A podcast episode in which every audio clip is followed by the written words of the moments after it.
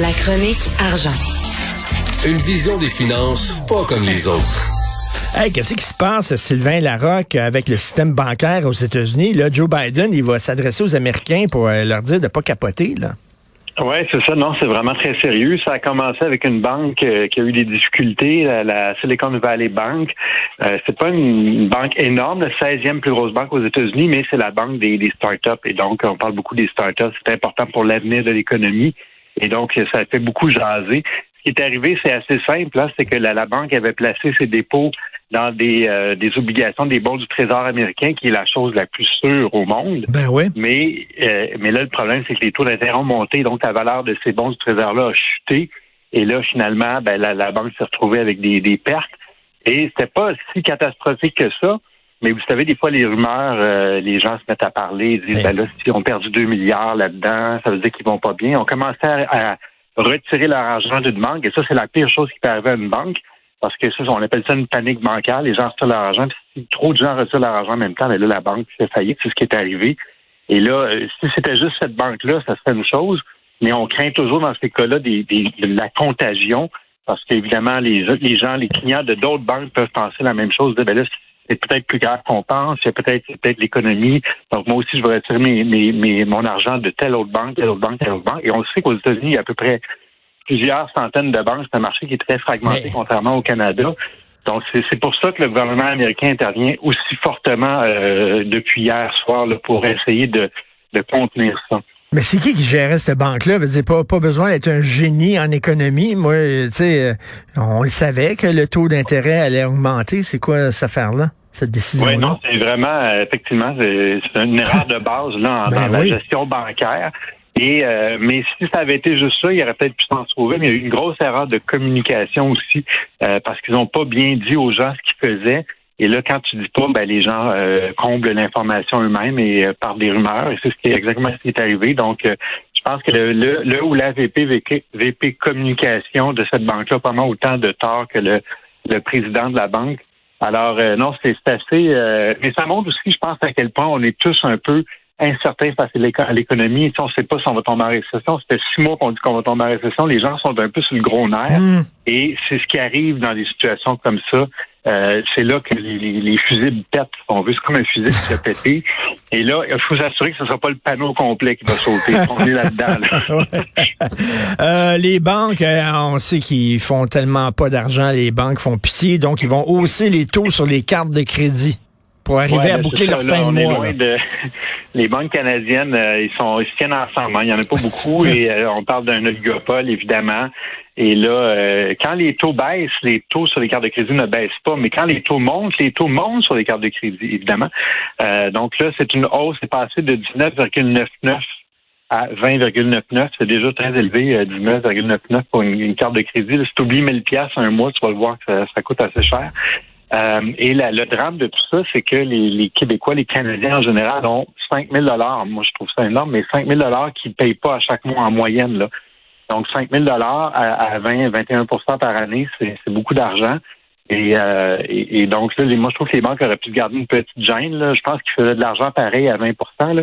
Euh, il y a même des cartes qui sont à 23,5% C'est épouvantable. Euh, je ne sais pas si le gouvernement devrait intervenir pour euh, limiter les, pourcentages, mais ben oui. Et, personne s'en rend compte. Du coup, là, il y a, eu jamais, il y a pas eu d'annonce des banques. Il faut que tu regardes sur ton relevé qui regarde ça.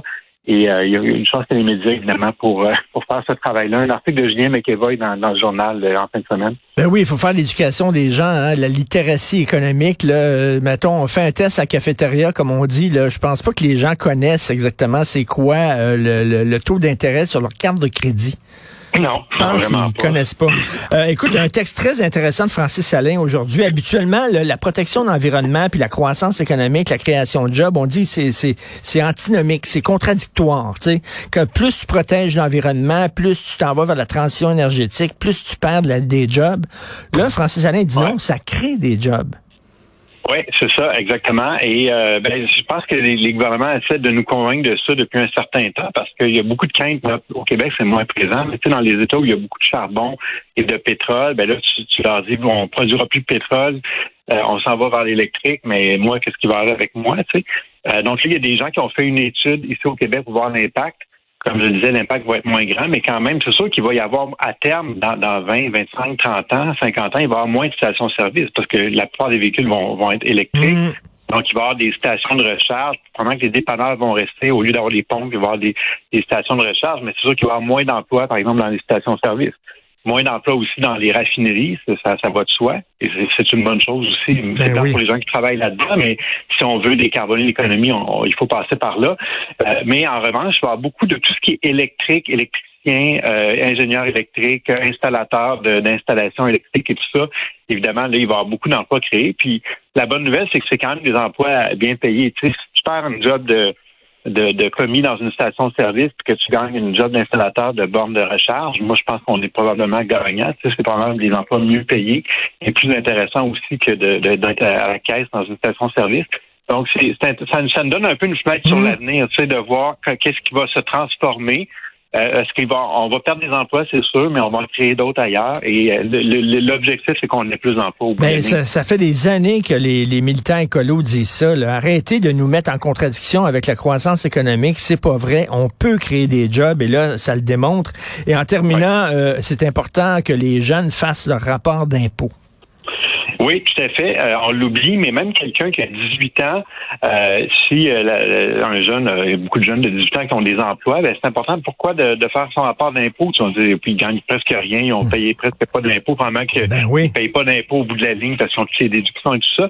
C'est vrai, mais il y a quand même des fois des employeurs qui peuvent euh, euh, euh, retirer trop d'impôts sur le chèque de paie. Donc ça, tu peux récupérer ça si tu fais ton rapport d'impôt. C'est la seule façon de, de le récupérer. Ensuite, il y a la, tout l'espace cotisation Un jeune ne pense pas à ça, au réel, puis on les comprend. Mais pour l'avenir, euh, quand ils vont être plus vieux, ben, ils vont être contents d'avoir euh, plus d'espace pour cotiser à, à leur réel. Donc ça, il faut faire son rapport d'impôt chaque année pour pouvoir euh, euh, gagner ça. Et même quelqu'un qui n'a un jeune qui n'a pas d'emploi, c'est bon de faire son rapport d'impôt. Tu vas me dire c'est plate à faire. là. On est on est tous d'accord là-dessus. Là. Euh, ça peut être les parents qui, qui les aident. Ça, il faut prendre l'habitude hein, aussi parce que si tu veux pas, il va falloir le faire tôt ou tard. Mais aussi, ça permet, même si tu travailles pas, ça permet d'aller chercher des crédits euh, de solidarité, des crédits TPS et tout ça que- qui sont versés toute, toute l'année durant. Donc, ça, c'est Oui. une chronique très inté- intéressante de- d'Emmanuel Grill de publier en fin de semaine dans, dans le journal. Ben oui, puis euh, il faut, tu sais, plus plus t'es jeune, puis tu commences, plus tu, tu euh, t'investis dans tes REER jeunes, mieux c'est. Moi, c'est c'est une erreur que j'ai faite. J'ai commencé trop tard à investir dans mes REER, puis euh, il faut vraiment commencer jeune. Et il faut l'apprendre à nos jeunes de faire ça. Là. Absolument, absolument. C'est plate, mais tu es content de l'avoir fait plus tard. Oui. Merci beaucoup, Sylvain Larocque. On se reparle demain. Bonne journée. Salut. Bye, bonne journée. Bye. Salut.